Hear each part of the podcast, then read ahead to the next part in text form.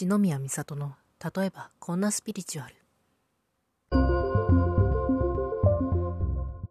一宮美里の例えばこんなスピリチュアルとは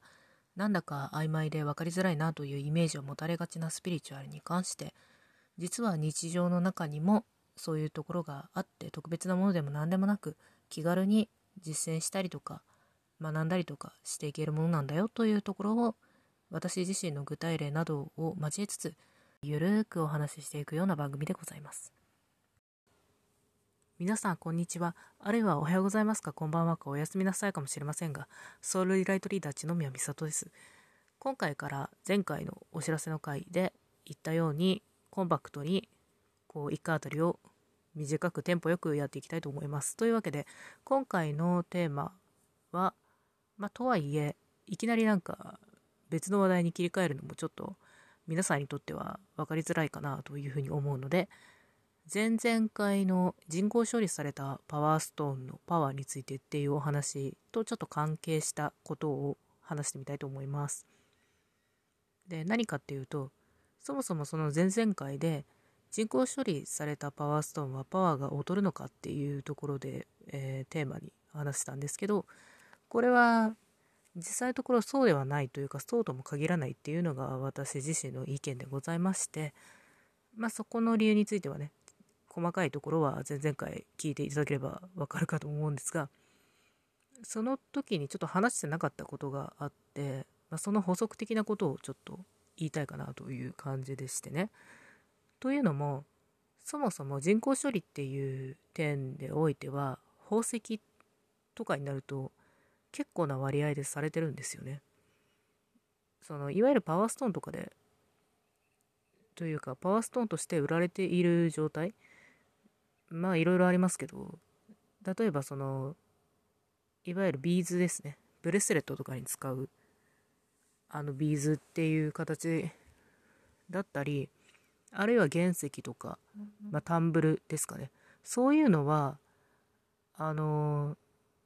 まあ処理されてるのもありますが、原石とかは特にそこまでないっていう感じですよね。なんですけど、これはちょっとまあ同じものなんですけど扱うその扱い方といいますかその領域を変えて宝石ジュエリーの世界に行くと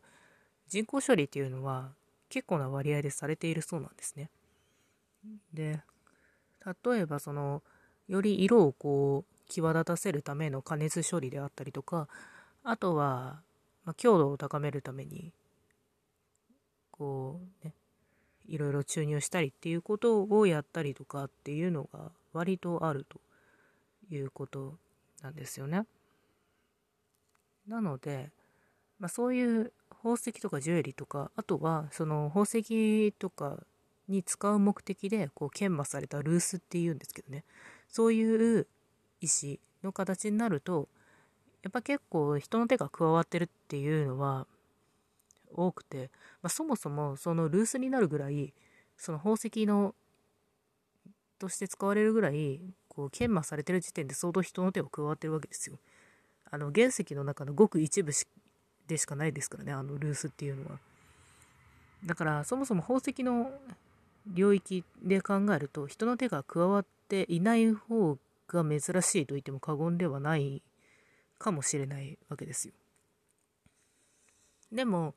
だからといってその宝石にパワーがないかっていうとそういうことではないと思うんですよね。やっぱりなんか宝石を身につけるとなんかこう力が湧いてくるというか、まあ、それは人それぞれ感じるところが違うと思うんですけどでもやっぱりなんか普段のその全くそういうのをつけてない状態よ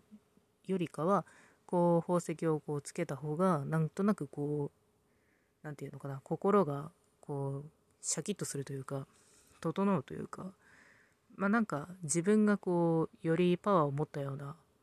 威厳とかなんかそういう感じでもありますかね。そういうのを持ったような感覚になるんじゃないかなと思うんですよ。あの経験したことがない方は是非一回経験してみてほしいです機会があれば。私も最近ちょっとルースを収集するのにハマっておりまして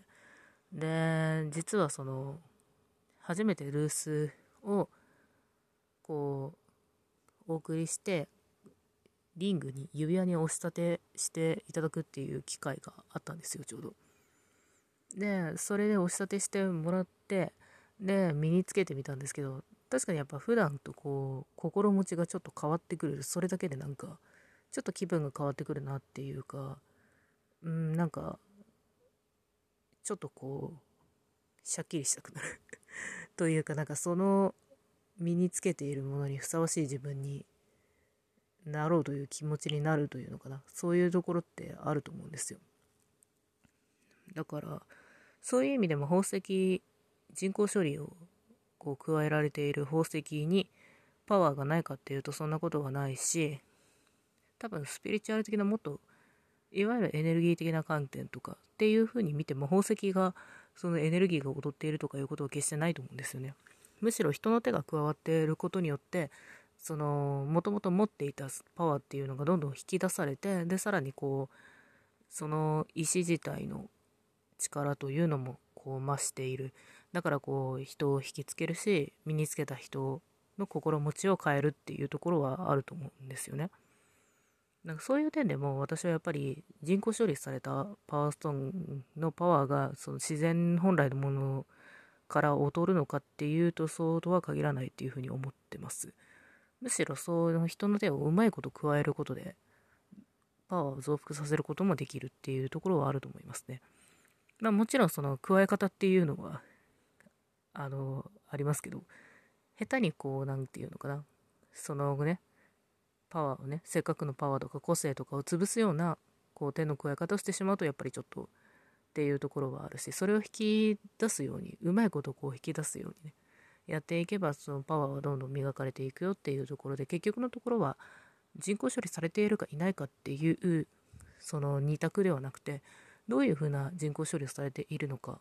まあされていたとしてどういうふうにされているのかどんな人がどういう方法で、まあ、どういう技術というかなそういうのを使ってでどういう心持ちでっていうのも大事なんですけどどういうその思いでそういう加工をというか人の手を加えているのかっていうところそこら辺を総合的に見ていくとか考えていくっていうのがうん大事かなというふうには思いますね。